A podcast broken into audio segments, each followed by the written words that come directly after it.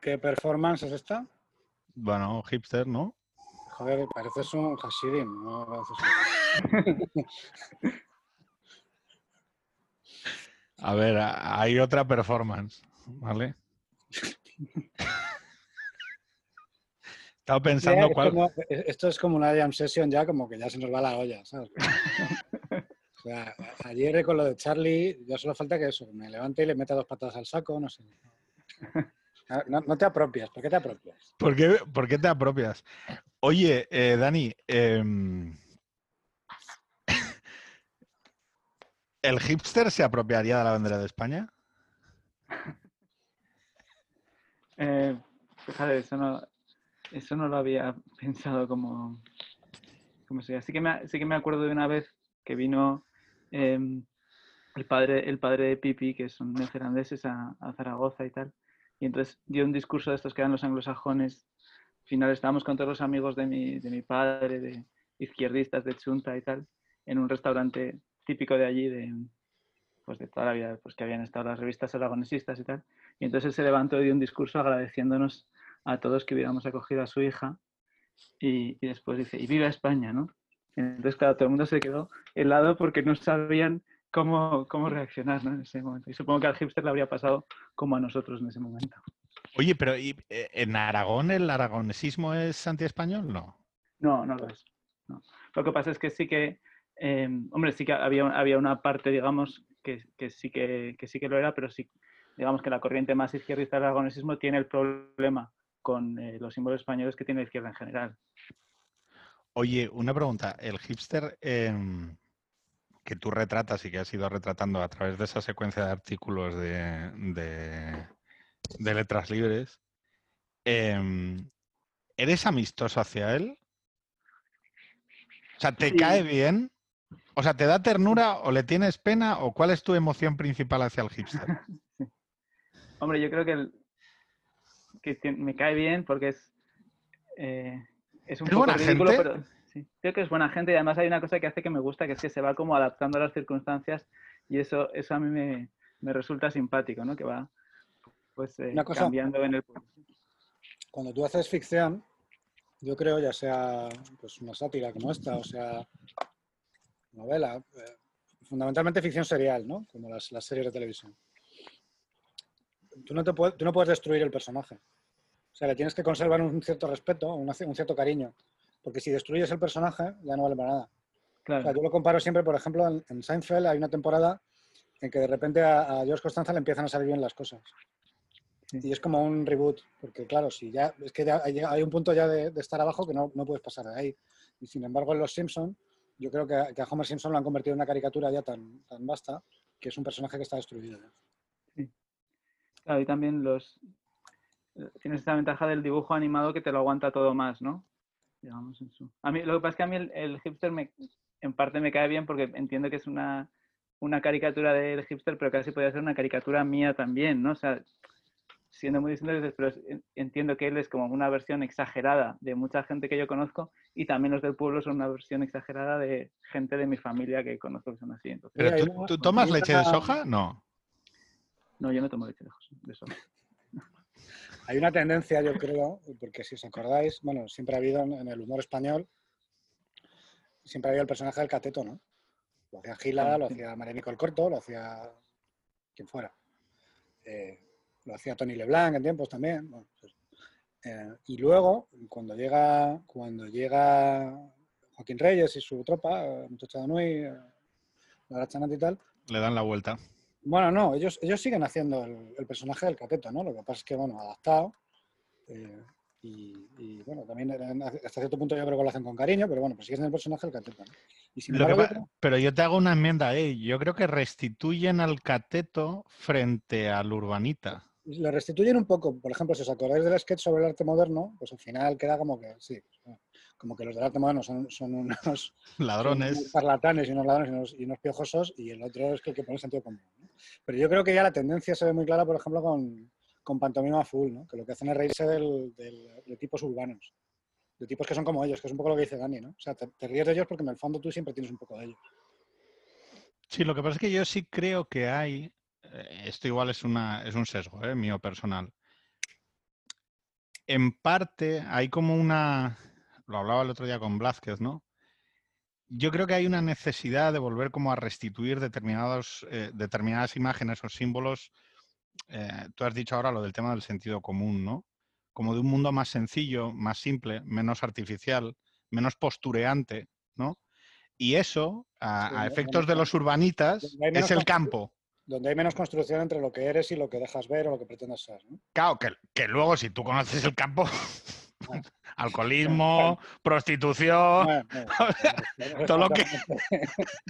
Eh, pegarle tiros a los... Pues, quiero decir, todo lo que ya todo lo que el que sepa un poco lo que es el campo, pues que no lo idealiza, ¿no? Pues que el campo, que no lo digo ni para bien ni para mal, pero es verdad que yo creo que hay un imaginario que yo creo que ahí encajó muy bien el tema del hipster y los relatos de los relatos de Dani, que es como esa necesidad de algo que sea más verdad, ¿no?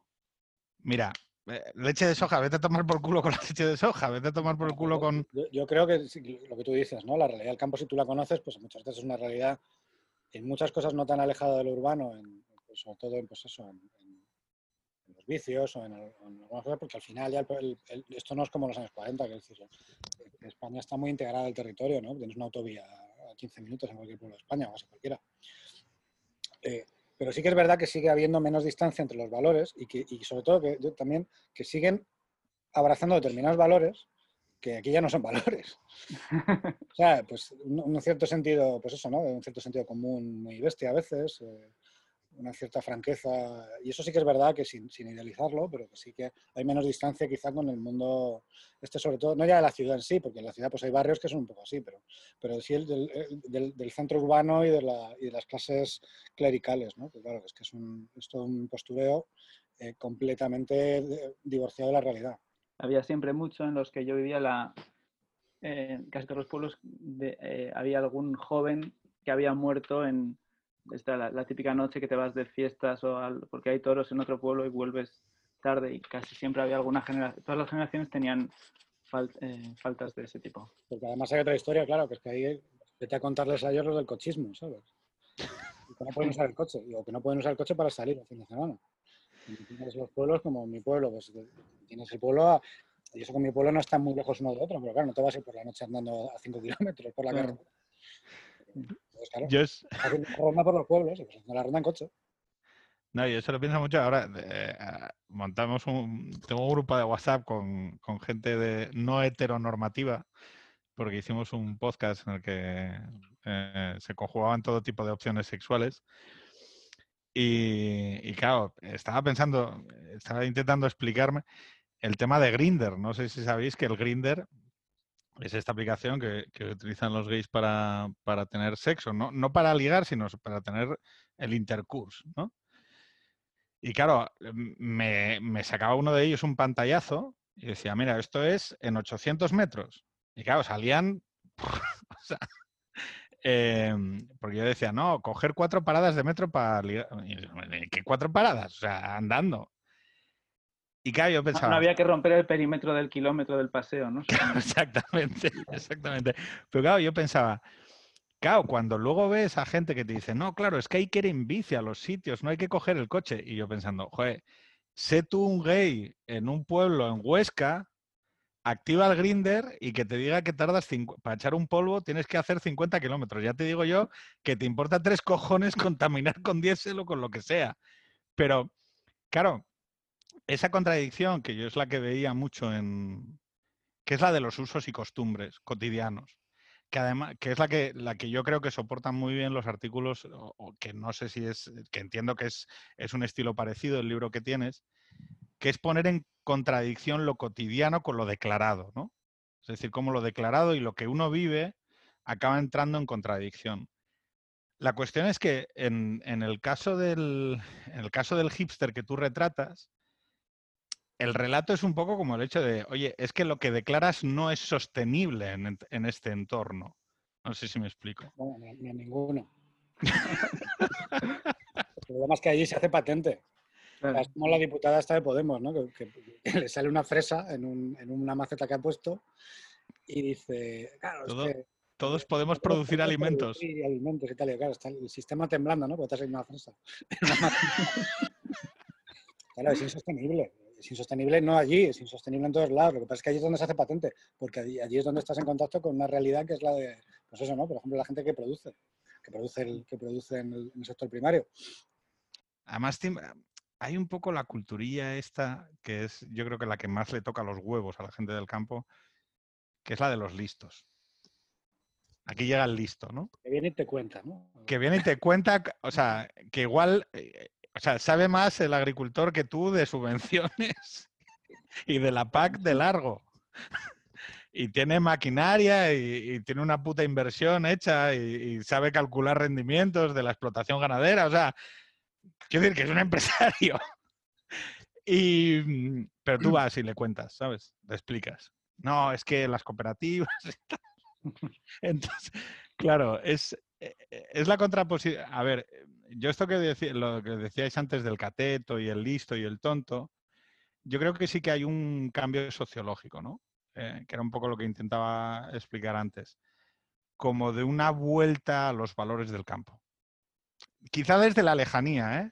Quizás son al mismo tiempo una fantasmagoría que no es real, pero yo sí que noto como una necesidad, quizá asociado con, con, eh, con un cierto nuevo estoicismo, mm, algo más robusto, que tenga algo más de sentido y que cale más, ¿no?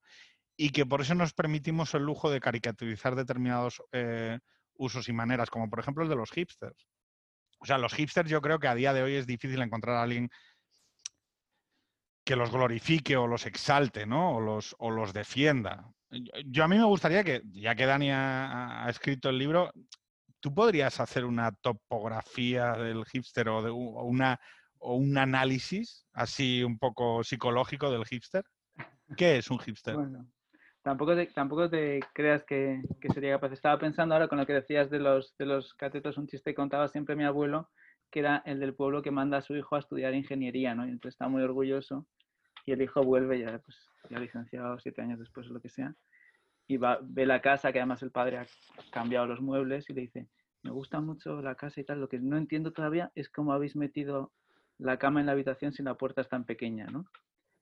Y siempre era como que el ingeniero no entendía que se podía desmontar la cama, ¿no? Vale, vale. No, pero ¿y podrías explicar un poco qué es un hipster? Yo el hipster siempre lo usaba mucho con burlándome con mi hermana Loma, ¿no? O sea, que es que en, a lo- el, pues, en, el, en el que tengo, lo que pasa es que lo he ideologizado más para que sea más de izquierdas porque me daba más eh, juego, pero sí que pensaba una persona pues que, que está pendiente de, que tiene unas aspiraciones culturales, que está muy pendiente quizá de la novedad, em, que tiene cierto desdén por lo que le parece que es más mainstream y, y bueno, supongo que como también lo hemos vivido en esta época que, que somos más exhibicionistas, que esa sensación de eh, ser especial tiene que mostrarla mucho, ¿no? Em, De hecho, la, la portada del libro es, una, es un selfie. Es un tío subido Claro. unas gallinas y haciendo un selfie. sí, Porque el tractor no tiene entidad, sino por sí mismo no, no es, no, tiene, no, no tiene realidad si no, lo- si no hay selfie. Siempre vaya a las eras, que es el punto de cobertura para, para colgar las cosas en Instagram, ¿no? Entonces, eh, lloviera, hiciera frío o lo que sea, tenías que salir en zapatillas, que salir en zapatillas a un prado en Asturias, pues eh, calan. Y entonces ibas caminando y, y era siempre como una sensación, es verdad, ¿no? Del, de- el tema de la desconexión y el tema de los, de, de- de- de los, de los medios de comunicación y, de, y la, de la no conectividad, ¿no? Y luego el hipismo de esto, que es esta, esta idiotez de, joder, es que me encanta porque no hay cobertura. Subnormal, apaga el móvil. O sea, eh, quiero decir, no, no, no necesitas que el sitio no tenga cobertura, ¿sabes? O sea, no, no es tan difícil quedarte sin, sin conexión de móvil, ¿no? Pero es como esta idealización de, oh, qué bien, no tienen, no tienen teléfono, ¿sabes? ¿Qué, qué cosa? Es que aquí la gente se aprecia de verdad, ¿no? Se hablan todavía sin, sin mirar el móvil, ¿no? Como que hay, que hay una cierta glorificación de eso. Lo que pasa es que y está todo el día mandándose memes y poniendo vídeos de... liga el, liga el, el hipster. Sí, sí, claro, sí. Tenía que continuar la historia, entonces tenía que haber un- una historia de amor. O sea, el hipster se va al pueblo porque rompe con una y allí pues hay un, un encuentro con la camarera, que siempre es una figura importante en un, en un pueblo, ¿no? Porque Se ganan todos, de- todos los enemigos del pueblo. O sea, quiero decir, le querrán pegar todos. Sí, es como un poco un western, ¿no? Porque llega el forastero al pueblo con otros valores. Es como el hombre que mató a Liberty Balance. en- Nos quita- ¿Le, le tiran al pilón o no? ¿O no lo quieres desvelar? No lo quiero desvelar. Hay- Hay un duelo ahí cerca del pilón. pero- Oye, pero eh, luego hay otra historia, que es que esto de los, del hipster en, en- en la España vacía no es nuevo. Porque, por ejemplo, en los 80, 90 llevó un movimiento muy fuerte de gente que se iba al- a intentar repoblar pueblos y tal, y que luego algunas cosas han ido mejor, otras peor, pero bueno, que, hubo ya un movimiento sin internet ni nada, de gente que se quería ir a, a partir, sobre todo eso de los 70, ¿no? De- de- del hipismo y tal, del, auténtico. Las comunas. Sí, bueno, gente que se, que se iba y quería repoblar, aprovechando que había, un que había habido un movimiento muy fuerte de, de despoblación, pues ellos hacían el camino contrario a partir de una, de una ideología y de una búsqueda de eso, lo que decías tú, ¿no? De unos valores más auténticos y de, de- de, por ejemplo, en Covarrubias, eh, que es un pueblo que tiene mucha vida, pues en los 80 fue mucha gente, o, tenía un ambientillo de gente de Madrid, de Valladolid, muy hippie, que, iba allí a, o a vivir o por lo menos a, estar de vez en cuando, porque tenía un ambiente muy eso, ¿no? Muy de, de contracultura de- en el sentido de, de valores distintos, de Lo que sí que, sí que recuerdo de mi padre era objetor y entonces cuando, cuando, cuando llegó a Zaragoza llegó a una comuna de objetores y eh, su mejor amigo fue uno de estos que se fue a un pueblo del Pirineo a repoblarlo con la familia, que era en Artosilla. Tenían muchos niños que eran de la, de la misma edad que nosotros, ¿no? Entonces yo me acuerdo que venían y eran siempre pues, los que en su casa no comían jamón o no, venían la no veían la tele, que es a lo que nos dedicábamos cuando estábamos juntos nosotros, era ver la tele o comer jamón con ellos, porque tenían muchas más ganas que nosotros, lógicamente. ¿no? Pero la, la serie no la, no la he visto, así que me, me apetece verla. A ver, es, Esta historia, perdona, la- la- como casi todo lo inventaron los ingleses. Hay una gran tradición del escritor inglés que se va, y, y en España particularmente. Gerald Brennan, que se va a las Alpujarras, Graves, que se va a Dellà, en Mallorca, cuando Dellà, eso sí que era irse sin cobertura, porque no es que no haya internet, entonces era, pues eso, cuatro casas, unos olivares, eh, y, y- y tardabas un día en llegar a Palma. Entre Limones, que era la novela que habíamos hablado la otra vez con Girauta. El que fue de batería de, de Genesis muy al principio. Hay una gran tradición en Inglaterra de eso, ¿no? De la diosa a todo eso, que es la- el título de la autobiografía de, de Graves. Es de, adiós a la civilización, adiós a todas estas mierdas y me voy al pueblo. Y el pueblo, claro, en, en Darrell se va a Corfú, los Darrell, eh, es, es una tradición muy inglesa. El, el propio Orwell dentro de Inglaterra también se va. ¿A dónde? De- de- eh, se va como a una especie de isla ahí en el, en el campo y se, se dedica a cultivar un huerto. Y además que él decía que, por ejemplo, no podías escribir reseñas si vivías en Londres porque te, encontra- te encontrabas a la gente en las fiestas, ¿no? Es totalmente cierto. No- no- o, o- o o decides pelearte con todo el mundo y entonces ya te la sopla, o, o siempre- Pero encima les tienes que retuitear el artículo. Oye, Dani, ya que estamos aquí y, has escrito un, libro muy preclaro sobre el proceso catalán, em, sobre la posmodernidad de, de- de todo aquello, ¿no? El golpe posmoderno. Sí que me gustaría saber si tú, eh, tú sabes que, vamos, mi intuición es que lo que estamos viendo en, en España durante los últimos tiempos es un poco la catalanización de- del espacio público español, ¿no? Eh, Yo soy muy fatalista con esto, o sea que acepto que es algo inevitable y que, y que lo mejor es asumirlo y no, no andar poniendo, tratando de estar todo el día, ay, qué mal, ay, qué mal, ¿no? Pues Es lo que hay, ya está, es un proceso de polarización progresivo, ¿no? Pero no sé si tú compartes esa, esa visión.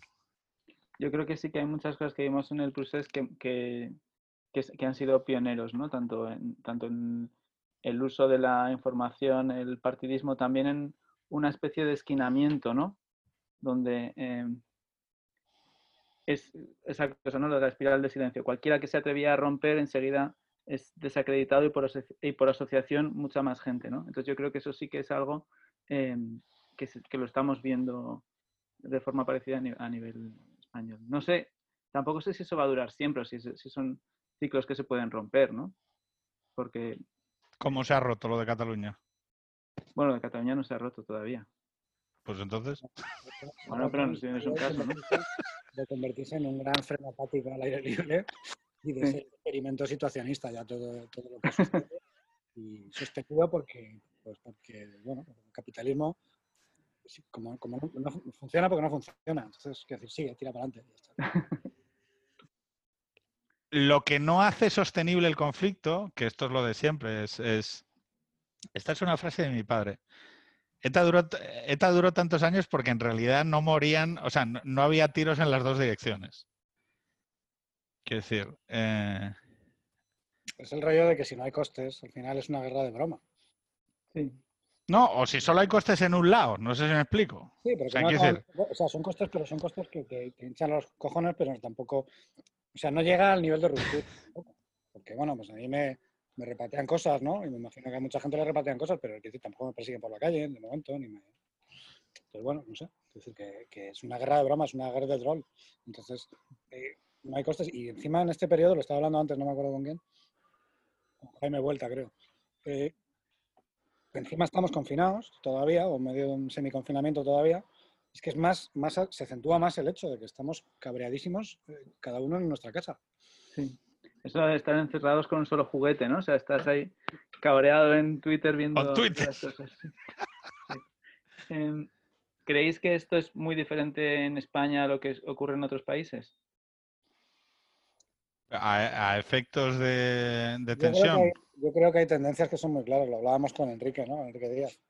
En Estados Unidos tienen... la gracia, por ejemplo, cuando lo comparas la situación del virus con Estados Unidos, es que se cambian los papeles, pero, el- pero el- la representación es más o menos la misma. Porque Trump es el que ejerce el papel de Sánchez y el que dice que no, todo fantástico y tal, y que lo están haciendo muy bien. Eh, los gobernadores son los que son los malos y no sé qué. Entonces, bueno, eh, y los, los demócratas son los que son muy críticos con la gestión del gobierno y los republicanos les parece fenomenal y aquí es al revés. Luego hay, hay tendencias y, por ejemplo, una cosa que hablábamos también con Enrique, que es el hecho de que no, no nos dábamos cuenta de que tenemos unos regímenes políticos que se, que se basaban más de lo que creíamos, no en las reglas escritas, sino en la convención y en los acuerdos tácitos entre, entre facciones o entre caballeros o como lo quieras llamar. Y que en un momento en que eso se empieza a romper, como rompen los republicanos, también los demócratas, pero sobre todo los republicanos en Estados Unidos, como ha roto aquí el, PSOE de manera eh, estos dos años, pues eh, lo que ves detrás es el vacío. Sí, a veces también es eh, justamente las, esas convenciones eh, no escritas, ¿no? Es, es lo que luego eh, es más difícil de explicarlo, ¿no? O de que te, porque siempre te hacen lo de la táctica del salami, ¿no? Que es, Es Bueno, más al difícil de final- justificar- Es más difícil de justificar y seguramente es más difícil de reconstruir, porque no es una regla escrita. claro, ¿Tú crees? Yo a ti te. Es que recuerdo cuando yo compartía aquellos artículos. Joder, ha pasado, un- ha, ha pasado siglos, tío. O sea, em, fíjate, es que eh, por, por entrar un poco en, en un pequeño debate, ¿sigues pensando lo mismo sobre la corrección política? Yo recuerdo un artículo tuyo en donde decías, y además, y yo cuando compartía aquellos artículos lo pensaba eh, ciertamente, que la corrección política, em, o por lo menos la crítica a la corrección política, era una agresión a un poco a todas estas normas no escritas o a la convivencia, ¿no? De alguna manera, que, que en realidad era un poco proteger el mundo de ayer, ¿no?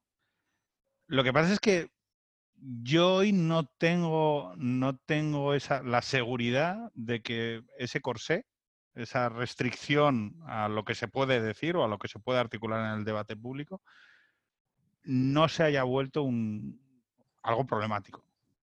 Algo problemático, por ejemplo, para la expresión del, plural, del, plura- del pluralismo. Hombre, lo que pasa siempre, eh, creo que es que es muy, eh, el problema con, digamos, los escándalos es que son muy asimétricos, ¿no? Que uno puede decir la burrada que quiera y no causa ningún problema, sobre todo entre su bando, y en cambio una transgresión mucho menor, eh, pues sí que te lleva la, la condena, ¿no? O sea, yo ahí creo que lo que pensaba es que hay una parte de la corrección política que es esa idea de que, pues, todos merecemos igual respeto, que tienes que eh, entender el pluralismo y las diferentes sensibilidades y creo que eso, eso es válido, ¿no?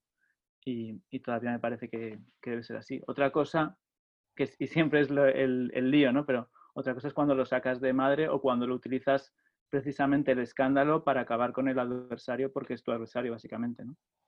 Pero creo que hay algo en esa idea que además no creo que lo hemos llamado así, pero que siempre ha estado, ¿no? ¿Es incorrecto políticamente decir que Woody Allen es inocente?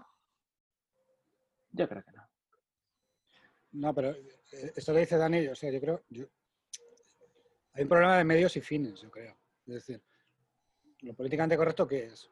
Que siempre ha habido, una, siempre ha habido un perímetro de cosas que se pueden decir en sociedad y cosas que no se pueden decir en sociedad. El problema es si ese perímetro solo lo define un grupo muy concreto de gente y excluye lo demás. Porque eso te va a generar fricciones. Es decir, te puedes reír de un torero, te puedes reír de un agricultor, pero no te puedes reír de un homosexual que sale en la tele. Ya, no sé. Estás, estás haciendo algo que estás definiendo unos contornos desde una parte, con lo cual la otra parte al final va a sentir que tiene la necesidad de rebelarse, ¿no? Y es un rebelarse, si quieres, muy, muy banal, pero bueno. Es como el, el debate de la libertad de expresión que había en los últimos años en, en el New York Times y en medios así, ¿no? Que siempre había sido los liberales en el sentido estadounidense, habían estado a favor y ahora que, esos, que habían impuesto más o menos esos valores y habían ganado la batalla, decían, bueno, la libertad de expresión igual es una cosa un poco... Ahora no, pero eh, por ejemplo, creo, creo que creo que lo he escrito alguna vez, ¿no? O sea, decir, vale, vamos a aceptar que te puedes reír del holocausto en la tele. Yo, yo soy partidario de reírnos de todo. O sea, soy partidario más de, abrir la mano que de cerrarla. Pero te puedes reír del holocausto, pero no te puedes reír de Greta. No sé, oiga, es un poco raro. Sobre todo, lo que yo creo que lo que yo creo que no hemos baremado bien es que em, cuando tú ejerces una asimetría muy fuerte en el espacio público, eh, tu necesidad de conformarte en el resto de, de cuestiones se reduce. O sea, tú dices, ah, vale, me conviertes en una caricatura o en un monstruo o en algo deforme. Bueno, pues Jehová, a tomar por culo. ¿Sabes qué? Que me da igual.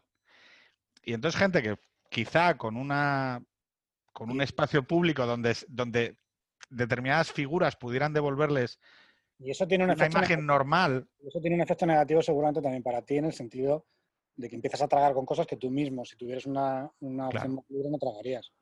Totalmente. Es que me da lo mismo, ya estoy, estoy untado de brea, pues me da igual, me tiro al fango. ¿sabes?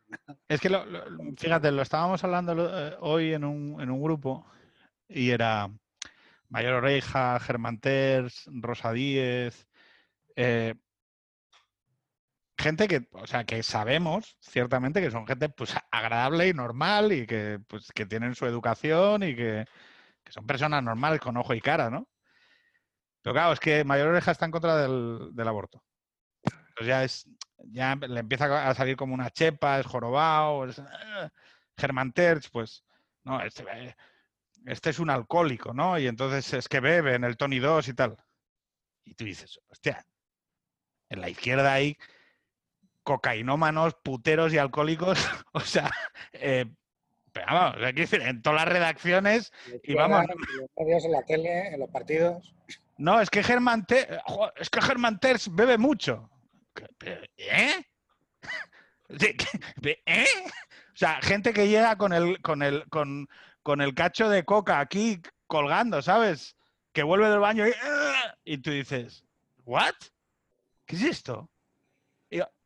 Perdón por ser tan gráfico, pero es que es, es, es llamativo y lo siento Para las, porque... para las cosas que se le puede criticar a Germán Terz y vas y le elogias y le dices una cosa que puede ser hasta buena, ¿no? No, pero, pero quiero decir que es raro el hecho de cómo hay determinadas figuras que se han acabado convirtiendo en caricaturescas. No tienes muy claro de cómo ni por qué. ¿Por qué? Porque sus, ide- sus ideas son ilegítimas o, o- No, es que no... Bueno, ¿qué pasa? ¿No hay gente en la sociedad que piensa de esa manera o qué? Bueno, pero eso también tiene que ver con una, con una táctica muy antigua que los comunistas lo hacían mucho, que era la destrucción del personaje, ¿no? la destrucción del carácter. Que es, eh, voy a socavar lo que dice este tío, socavando todo lo demás que es alrededor de lo que dice, que es su personalidad, sus valores, su vida privada, su no sé qué. Pero no sucede también Y al revés. ahora dice que es de noche. Entonces, claro, bueno, pues oiga, igual es de noche, pero si yo digo que es que es un cocainómano, un putero, roba y no sé qué, pues entonces ya dice, bueno, Pero, pues, pero es que Dani ha preguntado una cosa muy importante. ¿No sucede al revés? Yo, quiero decir, personalmente, ¿eh? no veo. Ahora sí que lo vamos a empezar a ver, ¿eh? No tengo ninguna duda. Probablemente lo veremos, pero de todos estos cómicos de la tele se plantea alguien qué vida lleva. ¿no? A mí me importa tres cojones, lógicamente. Pero alguna vez se ha planteado si un tío que sale riéndose de Albert Rivera o de. porque supuestamente no sé qué, o, que sale hablando de Germán Terz, oye, ¿tú qué vida llevas? a mí me importa tres cojones, pero sabéis que va a llegar el momento en el que alguien lo va a preguntar. Ciudagram, eh, es, que, o sea, quiero decir, esto es una experiencia real. Ver a gente bastante dada a la mala vida hacer la broma de ciudagramos. O sea, gente con un perfil público, no sé si me explico. Y tú dices, ¿what? O sea, hay, hay algo raro ahí. Dani, que es muy prudente, está diciendo, mami, no, yo venía a hablar de un libro. Yo venía, a hablar de mi libro. y me van estos, y me van estos gañanes a enfrentar. Ya que estamos, vamos a meterle en otro lío, pero que tiene más que ver con el libro. La España vacía. ¿Qué recorrido tiene, tiene todo este rollo de la España vacía? Em, bueno, eh, Electoralmente no lo sé, eso lo, sabréis vosotros, ¿no? Sí que me parece... Para nosotros en abril uno cojonudo y luego muy malo. la vía del ser y de la del no ser. Eh, pues, em, hombre, yo creo, es, es, un tema que me parece que ha estado más o menos como un guadiana en la, en la política y en la cultura española, ¿no? Porque, o sea, yo lo, pienso así desde, desde Aragón y digo, pues las canciones de la Bordeta, muchas hablaban de eso. En los 80 un grupo que era más birras hablaba de eso, estaba el libro de Llamazares. Ahora eh, con, con, el libro de Sergio del Molino, que es un poco el que ha hecho más visible el concepto, ¿no? Em, entonces yo creo que, que sí que se, ha, que, más, que se ha visto más eso. Y también, que es una duda que, me, que antes que estábamos hablando, me estaba pensando, digo, siempre yo he conocido a gente que, vivía en la ciudad, digamos, pero que teníamos conexión con el pueblo, ¿no? Porque los abuelos, el verano. No sé si ahora esta visión más romántica del campo coincide con que se pierden más esos lazos, pero no sé si es solo porque es mi experiencia personal que yo ya no voy allí o, en, otra gente, ¿no? Eh, eh, ¿Vosotros creéis, eh, Dani, vosotros creéis que, que, el tema de la España vacía tiene algún... O sea, quiero decir, te, digo una cosa que es real de Asturias. En Asturias el hambre empujó a la gente a vivir en sitios invivibles. Es decir, en sitios pindios, así, donde para plantar patatas había que hacer terrazas. Eh, Pedro, en los 90, a finales de los 90, hubo un gran debate en Asturias sobre cómo se conectaba Bulnes con, lo de abajo. Entonces, eh, carretera y decía, no, no se puede hacer una carretera porque es el Parque Nacional y dije, no, pues hacemos un tren, no, oiga, el tren no sé qué, un teleférico. Quiero decir... Y al final lo que hicieron fue taladrar una montaña y hacer un, ascensor. Pero que, lo digo... Y es que, ¿usted qué hace ahí viviendo en primer lugar? Claro, es que yo, yo o sea, lo pregunto con todo, o sea, tan poco queremos a la gente. No, es que yo quiero que... Yo, un segundo, un segundo. Yo quiero que esta gente viva en el monte, para que me lo deje bien cuidado y yo cuando pase por allí el fin de semana o haciendo senderismo esté todo guapo. Oye, vamos a ver, primero, la gente tendrá derecho a vivir donde le sea más cómodo, donde haya, donde haya un centro de salud, donde tenga servicios y donde pueda salir a tomar una copa y ligar. Yo te cuento la historia. En, Bulnes o en Tresviso, que, son pueblos que han tenido electricidad en los 80, bueno, en Tresviso la, tuvieron antes porque la dio mi abuelo. en Sotres, todos estos pueblos que tú sabes, los conoces, eh, joder, claro, hace cinco siglos, cuando todo el mundo vivía más o menos parecido y no había carreteras en ningún lado y no había electricidad en ningún lado, pues tú tienes unos prados de montaña y tienes vacas y vives como Dios, como Dios comparado con el resto de la gente, porque realmente esos prados de montaña te pueden dar una, cierta prosperidad y poder vivir no peor, desde luego no peor que, mucha otra gente. Ahora, cuando la comunicación empieza a ser un, tema, cuando la electricidad, cuando, la, cuando estar comunicado por carretera, joder, es que en SO3 pusieron la electricidad en el año 80 y tanto, 80 y algo. Electricidad, ¿eh? No te estoy hablando de, una carretera asfaltada, electricidad. Hay muchos de esos pueblos, ¿no? De, yo los que conozco de Aragón, que sabes que, bueno, están condenados a la extinción, ¿no? sí que creo que es un problema más grande las eh, localidades más medianas, ¿no? Que ahí dices que sufren el mismo, al final sufren el mismo efecto a la larga, pero que es el pueblo de mi madre tiene menos de 200 habitantes. No sabes cuánto tiempo le queda a eso y... Cierra el bar y se acabó. Pues es que, o sea, ¿qué dices? Pero, vuelvo a- pero vosotros viviríais en un pueblo de 200 habitantes. Bueno, seguramente no, pero, pero hay gente que está allí que quiere vivir allí también, ¿no? No, Bueno, sí, pero eso es otra cosa. pues A ver, Yo con trabajo y curro y, y 40 años o 50 me lo puedo plantear. Seguramente con 20 y sin trabajo no. a ver, vamos a ver. O sea, si es, si es poner herramientas para que la gente que quiera vivir allí se quede a vivir, yo como Dios. Pero demonizar que la gente se pire de los sitios, pues estamos mal del... O sea, oiga, yo quiero estudiar empresariales, hacer contabilidades, salir el fin de semana y olvidarme y tener hijos, tío. ¿Qué, qué- qué me estáis contando de- de, Y otra, y otra cuestión, que además se van diferencialmente, o por lo menos eso pasaba antes en, en- en Cantábrico, que muchas veces iban las mujeres. No, que no hay mujeres. decir, a ver, los tíos. Y ya no hay, no hay mujeres. en el campo asturiano hay un problema. Uno, eh, hay dos diferenciales gravísimos. Uno, que no hay mujeres y por lo tanto hay soledad. Y luego no es coña. El hermano que se va es el que estudia. Y el que acaba heredando la, la- la granja y la finca es el que no estudió y que está allí de alguna manera como último recurso.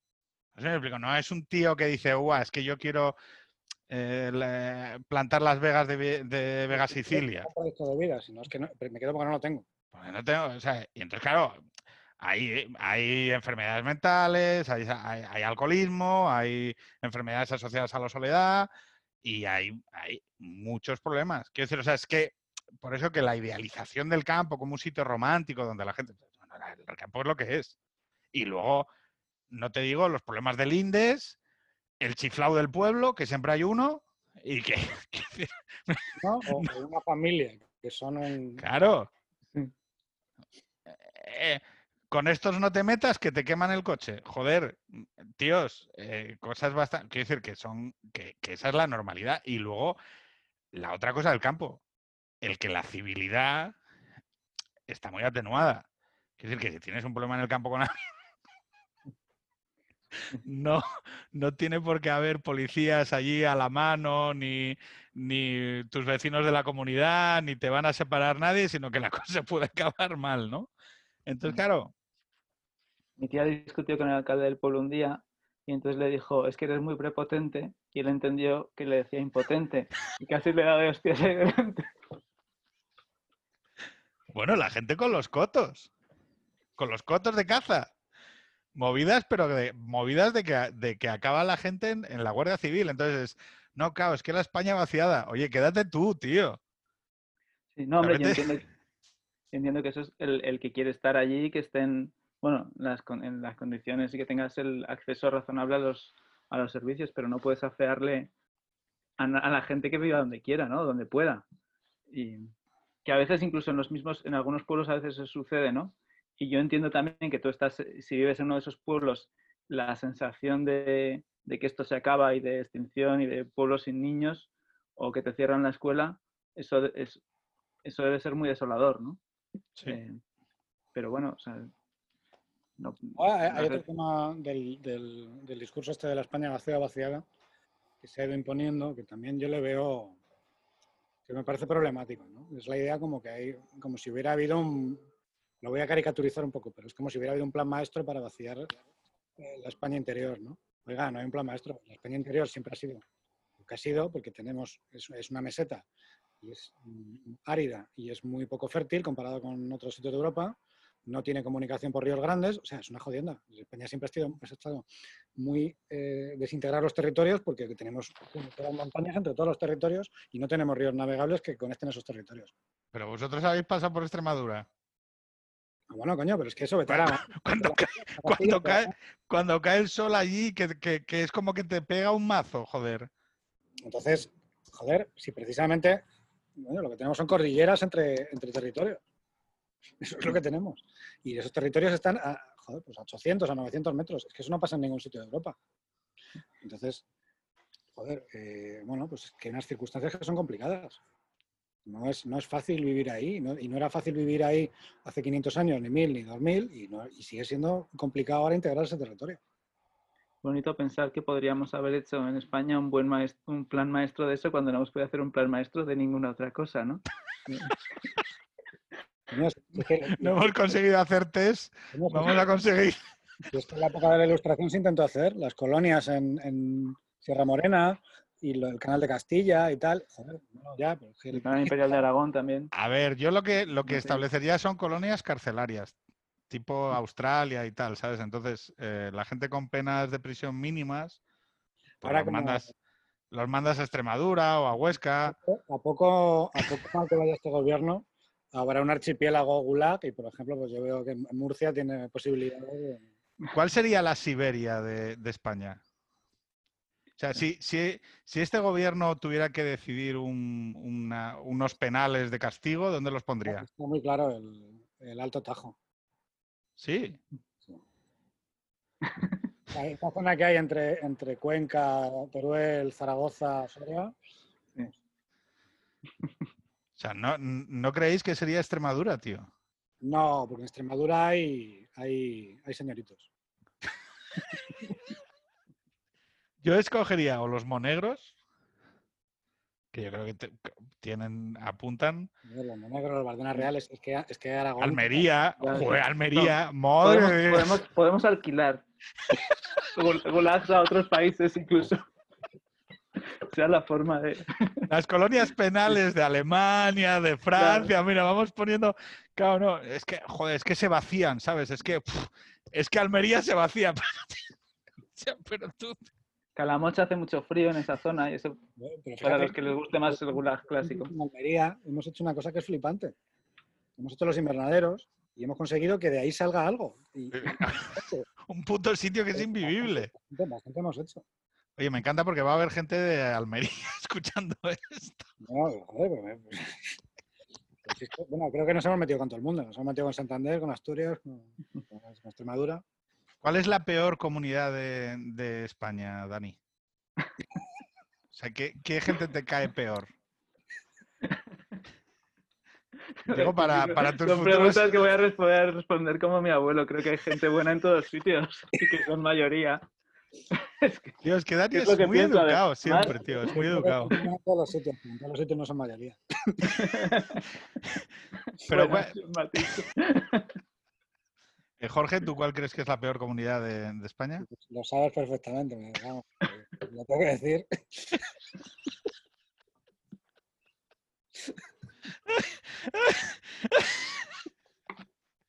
Pero bueno.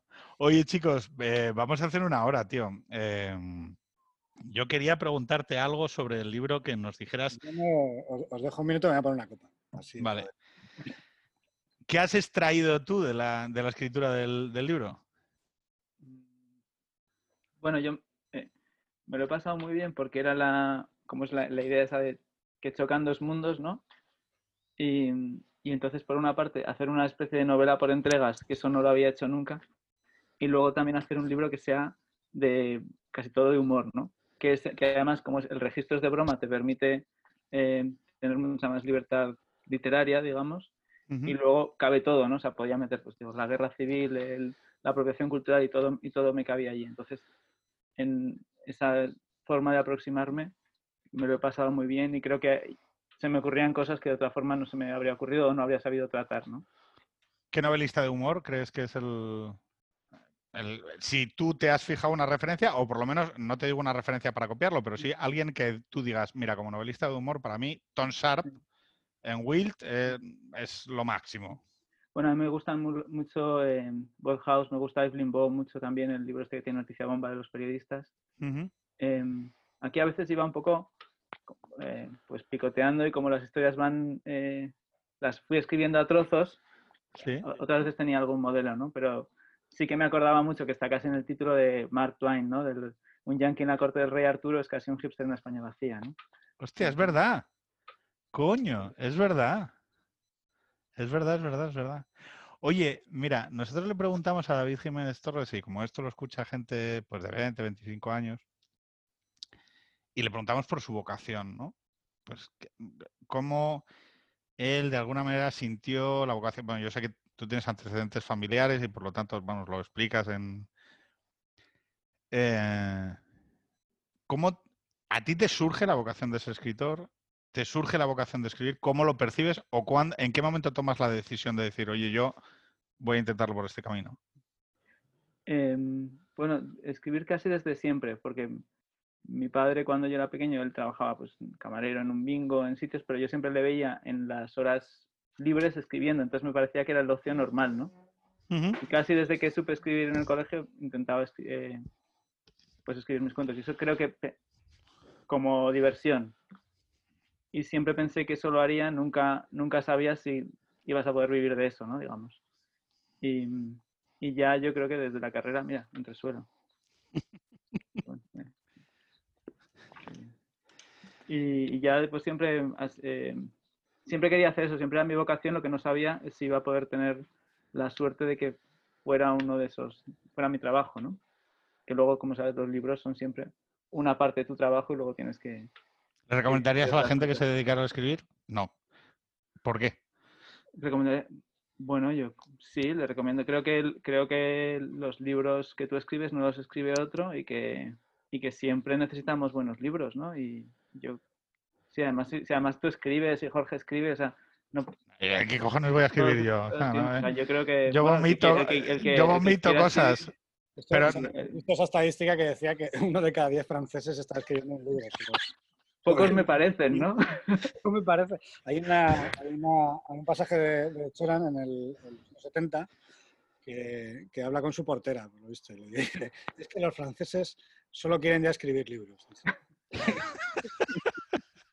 no, pero em, cuando tú hablas de novela, porque tú has hecho fundamentalmente novela, salvo yo creo que el ensayo de golpe postmoderno, el, el resto es, es todo novela. Relatos. Entiendo que, entiendo, eh, sabes esto de que la novela se ha agotado, la novela está muerta. ¿Qué es lo que esperas tú cada vez que dices, hostia, voy a escribir una novela? Porque forrarte no es, o sea... Bueno... Eh, pero con qué ilusión, es decir, piénsalo para alguien, eh, para alguien que tiene 20 años y que dice, hostia, ¿qué, ¿cuál es la emoción que yo tengo que buscar para detectar y notar que esto es lo mismo? Bueno, yo creo que tienes como una, idea de lo, que, de lo que quieres conseguir, que es abstracta, y la propia, como si haces cualquier, en, parte cualquier trabajo manual, ¿no? La, la, aventura de intentar conseguirla tiene un placer en, sí mismo, ¿no? Yo creo que es pensar, ¿qué me gustaría a mí leer e intentar reproducirlo, que nunca lo puedes hacer, pero mientras te equivocas y mientras no llegas a, hacer algo que sea exactamente lo que tú querías, pues salen cosas mejores, ¿no? Eh, ¿Cómo decides que algo está acabado? Porque te han puesto una fecha límite, ¿no? Te dicen, mira, no, es que me eh, tienes que dar el libro el 15 de junio. Eso siempre ayuda, la fecha es lo que, lo que ayuda. y luego la, pues, la, literatura es un work in progress hasta que hay que cobrar y... el artículo me lo tienes que mandar a las 9, y o sea, a las 9 como esté. Sí, pues eh, también depende del libro. En Resuelo quería contar la, la historia de una familia en un solo espacio, ¿no? Porque es contar la historia de mi familia materna en un, en un piso en Zaragoza y, y, en el hipster, también lo tengo aquí así, hago como el... Muy bien, muy bien. Eh, pues lo que me apetecía más, en parte casi es lo mismo, ¿no? Porque es un espacio que es el pueblo, pero eh, crear, divertirme a partir de muchos de los temas que están en la actualidad, ¿no? Pero el objetivo era ser divertido. Daniel, eh, hablando de esto de ser divertido, porque no sé cómo lo ves tú. Yo tengo la sensación de que vivimos ahora en un momento en el que todo el mundo tiene que ser graciosete. Twitter, estas historias, ¿no? Los en la tele, es como el, el jiji, Los podcasts. Pero los podcasts, que hay gente que, pues eso, ¿no? Que está ahí agazapada intentando soltar la frase y tal. Eh, pero la literatura, por ejemplo, me da la sensación de que no hay, una gran, no hay un gran momento, o no ha habido estos años un gran momento de la literatura satírica y de la literatura de humor, en un sentido que, tiene una tradición, ¿no? Y, no te digo ya humoristas más o menos puros como Woodhouse o, cosas estas, o, los cuentos de Darrell sobre el cuerpo diplomático, sino que, joder, eh, Stern, Cervantes, eh, está entrelazado siempre el, el, humor y un humor muy, muy crudo a veces, ¿no? Dentro de la literatura. Y ahora todo el mundo es como que eh, quiere ser un gracioso en la vida y en la obra muy serio. Sí, gracioso en Twitter y en la, y- pero tus obras muy conmovedoras y que cuentes cosas de, que, eres, ¿no? que eres buena persona, ¿no? Sí. Sí, estaba pensando, por, por ejemplo, este Santiago, Santiago Lorenzo, ¿no? Eh, le, fue, le fue bien. Por ejemplo, había una colección antes que funcionaba mucho, que era contraseñas de anagrama, que sí Mm. que sí que publicaba novela de y ahora está, es verdad que está un poco más, más desaparecida. Siempre tiene el problema de que dicen de la falta de reconocimiento, ¿no? Em, pensaba, pues, David Sedaris en Estados Unidos, sí que es un escritor muy divertido. Lo que pasa es que hace un, ah, no hace un humor tanto de sátira, sino como so- sobre su propia vida, ¿no? Es como casi como un, a la manera de monologuista. Sí, pero, Pero sí. vas en una figura como Tom, Tom Sharp, una cosa así en España, es, ahora mismo es complicado. ¿no? Porque, por ejemplo, la primera novela de David Trueba era un poco así, esa tradición que era abierto toda la noche, que era pues es una novela de familia, de personajes disparatados, pero luego sus propios libros han ido por otro camino, ¿no? Bueno, cuatro amigos. Cuatro amigos también, sí. Sí, las dos Cuatro- primeras, ¿no? Sí. Para mí, cuatro amigos, vamos, cua- cuatro amigos, aparte de ser una muy buena novela, es, es muy divertida. sí. Es, es- que sí es verdad que hay algo, yo no sé, y igual yo aquí yo estoy tocando de oído porque, porque me, sabes tú mucho más de esto. Quizá historias del Cronen y todo aquel rollo eh, rompía un poco, o sea, no sé cómo decirlo, ¿no? Como de una, de- eh, a mí, ¿eh? Lo que, lo que me suena de que- pero solo tocándolo con, los, con la llama de los dedos, como una generación de escritores así como más oscuros, más encabronados, más con el rollo de las drogas, un, rollo así, no Más sé. postura, ¿no? Sí, más postura. como un no, no digo malditismo, ¿no? Pero sí aquel... Porque el humor, volvemos a lo de antes, yo creo que el humor, cuando lo haces bien, tiene que implicar una cierta ternura, una cierta, una cierta simpatía hacia los personajes, porque si no los matas. O sea, si tú los destruyes, pues te vale para una vez, pero no, no puedes crear eh, algo que, que se prolongue en una serie o en, o en una novela porque los matas inmediatamente los personajes. Tú puedes tener un personaje que en una, en una- en una frase te lo quieres cargar, porque, porque no va a salir más, porque no tiene más recorrido y tal, y te lo cargas. Pero si tú quieres que la gente te acompañe en una serie, en una novela, en un, algo, los personajes no pueden ser uni- unidimensionales y no pueden ser una absoluta caricatura. O sea, tienen que tener algo que la gente les, les pueda acompañar. que los humanice. Oye, lo que no hemos conseguido es eh, meter a Dani en ningún lío, ¿eh? Y mira que lo hemos intentado. Hablado de drogas, de, de política. Del procés, y es que es, es, es la prudencia, es un gentleman, tío. ¿Tú te has peleado alguna vez con alguien en Twitter, Dani? Eh, no, creo que no. ¿Qué te saca de tus casillas? Que dices, joder, este puto gordo. Estoy como- es como lo del el, el- el otro día que salía lo de Chomsky, me acuerdo de una frase de una introducción que le hace Hitchens, que un día descubren que Chomsky pues le duele la cabeza y va al médico y entonces le, di- le- dicen, eso es que te, aprietas mucho las encías al dormir, ¿no? Y entonces dice, no, yo, nunca he hecho eso, ¿no? Entonces convence a su mujer para que le, le mire bien y dice, es que le dice el médico, durante 15 minutos al día tú aprietas mucho los dientes, ¿no? Y entonces luego su mujer le dice, mira, claro, son los 15 minutos en los que lees el periódico por la mañana. O sea que tú ves, eh, ese es en esos 15 minutos en los que aprietas Bueno, los dientes, ¿no? Lo que pasa es que como ahora estamos todo el rato leyendo los periódicos y son muchos, pues aprieto los dientes mucho más. No, pero ti- tiene mala leche, Dani. Lo que pasa es que no la, normalmente no la saca, pero sí que tiene mala leche. Oye, me van a matar si no, si no te pido que... reco- Porque si no tienes un poco de mala leche, tampoco se puede hacer humor. Sí, no, no, sí que tengo, sí que tengo mala leche, eso no. Che, me, me van a matar si no recomiendas eh, un libro del que hayas extraído algo. O sea, y que expliques qué has extraído de él, de ello. Un libro, una peli y un disco. Un- o una serie. Vale. Bueno, el más allá del hipster, o sea, vuelve a decir el Sí. título del libro, Un hipster en la España vacía. que lo tiene que comprar todo el mundo, ya lo digo yo. Y ahora, eh, una peli, un libro y un disco mm, de lo que, del que hayas extraído algo y que nos expliques el qué. Vale. Em, bueno, pues si te, si te dijera un, un libro, yo c- uno de los que más he extraído, porque además lo traduje, es Hitch 22, Las memorias de Christopher Hitchens, que me parece que es, claro, como es una, es una autobiografía, pero también es un autorretrato de sus cambios de posición políticos y de, y de mucha gente que conoce y de casi, pues tienes ahí el 68, pero tienes también el izquierdismo de los 70, o sea, tienes, tienes muchas cosas y aprendí mucho en ese libro y creo que... La invasión igual de Irak. La invasión de Irak, exacto. O sea, su, su pelea con, con los Clinton y los apoyos de Clinton que se queda un poco... eh, pues pierde a, muchos de sus, a muchos de sus amigos, ¿no? Y entonces yo creo que ese es, ese es un libro que... que está muy Su bien. relación con el ateísmo, ¿sigues, eh, ¿sigues creyendo que es una postura razonable la de Hitchens respecto a la creencia en Dios? Bueno, creo que es una, es una postura que tiene más sentido en, el, en, el en Estados Unidos, Donde los creyentes son creyentes de verdad, que en España, donde los católicos al final pues son católicos a medias y, y al que no le interesa no se, tiene- no se quiere pelear tanto con ellos, ¿no? Realmente, porque, porque ya vive su vida más al margen, ¿no? Entiendo que si tú tienes a, una, a unos cristianos que están intentando cambiarte la legislación sobre ellos, pues tu actitud puede cambiar, ¿no? Y creo que, creo que, es- que en ese sentido, en ese contexto sí que tiene, sí que tiene más sentido. ¿no? Em, una película, como antes, para ser políticamente correcto o incorrecto, según tú, pero eh, nunca sale entre las películas más conocidas o más prestigiosas de Woody Allen, pero a mí me gusta mucho Desmontando a Harry, Hombre, que, que me parece además como de las más Claro, procaces. Luego, como. ¿Perdón? Que la vi en el cine de estreno, me acuerdo, con un amigo fui a verla. Y yo también la... Y, y bueno, por la parte de metaficción y, y el humor y el descenso sea el infierno, por ejemplo, ¿no? Es como... Ahí los abogados abajo. Claro, a mí la, la película que, o sea, es que, aunque, aunque pueda parecer una normalidad total, la película que más me ha gustado de Woody Allen, y me han gustado muchas, ¿eh? O sea, no es... eh, es que es raro, pero es que es eh, Matchball.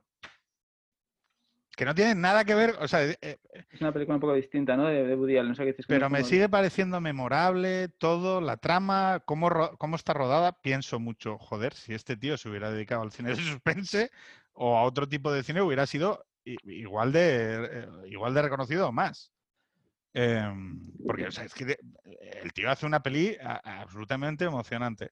Tendría que, a tendría que volver a verla porque a, a mí que me, me gusta Woody Allen, me gusta mucho el Woody Allen de Nueva York, pero cuando, cuando es el Woody Allen este europeo wannabe me, me molesta más. El resto son una mierda, ¿eh? Vicky Cristina Barcelona no hay quien la vea.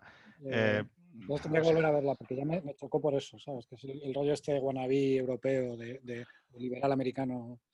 No, no, o sea, yo es que Matchball, que me parece que es una peli de Hitchcock, o sea, tal cual, o sea, con, con un asesinato y que es absolutamente emocionante y el suspense y, y el dilema que plantea, ¿no? Es decir, el, cómo, eh, o sea, la la película va, pivota en torno al azar y a cómo el azar va configurándolo todo de una manera absolutamente casual, ¿no? bola o no entra, ¿sí? ¿Cómo? Y entra Sí, la sí. bola o no entra. Exactamente, y el anillo, ¿no? O sea, que es, que es esa figura. ¿Cuál es tu peli favorita de Woody Allen, eh, Jorge? ¿La mía? Sí. Eh, hombre, a ver, la peli que, es más disfrutable es Annie Hall, para mí. Es muy disfrutable. La que me gusta, gusta que me pongo cuando estoy en la mierda, eh, Manhattan. En ese momento, además, que es muy tópico, es un poco adolescente decirlo, pero que es un momento maravilloso cuando se pone a grabar las cosas por las que vale la vida, vale la pena la vida, ¿no? El segundo, el segundo movimiento de la Sinfonía Júpiter de Mozart. Dale, Dani. Estaba pensando ahora con lo de Vicky Cristina Barcelona, que dice David Trueba que, la, que esa película demuestra lo difícil que es hacer cine español porque le salió fatal a Woody. ¿Pasa algo con los actores españoles? Eh, ¿En qué sentido? Bueno, yo creo que hay un problema técnico y no, que no, que no se entienda esto como un hateo así De vocalización. pero creo que sí que hay un problema técnico con, con el rollo de vocalizar y de proyectar la voz y tal, ¿eh? en algún punto. Es muy raro. Sí, no, sé, no sé si eso es estándar. eh, o sea, que, que es curioso porque que- tenemos, una tra- que- porque tenemos una escuela de doblaje cojonuda. Eso dicen los de la escuela, los dobladores, sobre todo. Son muy- somos muy buenos. No, yo tengo, yo tengo que aceptar que, voy a decirlo con, con todo el respeto a, la- a las personas, eh, hay, tra- hay trayectorias cinematográficas de actores y actrices en España que son absolutamente incomprensibles. O sea, es, es, es materialmente imposible que la gente no perciba que son malos actores o malas actrices. O sea, quiero decir, para mí, Soldados de Salamina, con el papel de Ariadna Gil, y perdón, o sea, es absolutamente incomprensible. O sea, es, es un- es- ¿Cómo, va a es ser una cómo- cómo va a ser mala actriz Ariadna Gil, hombre? por favor, o sea,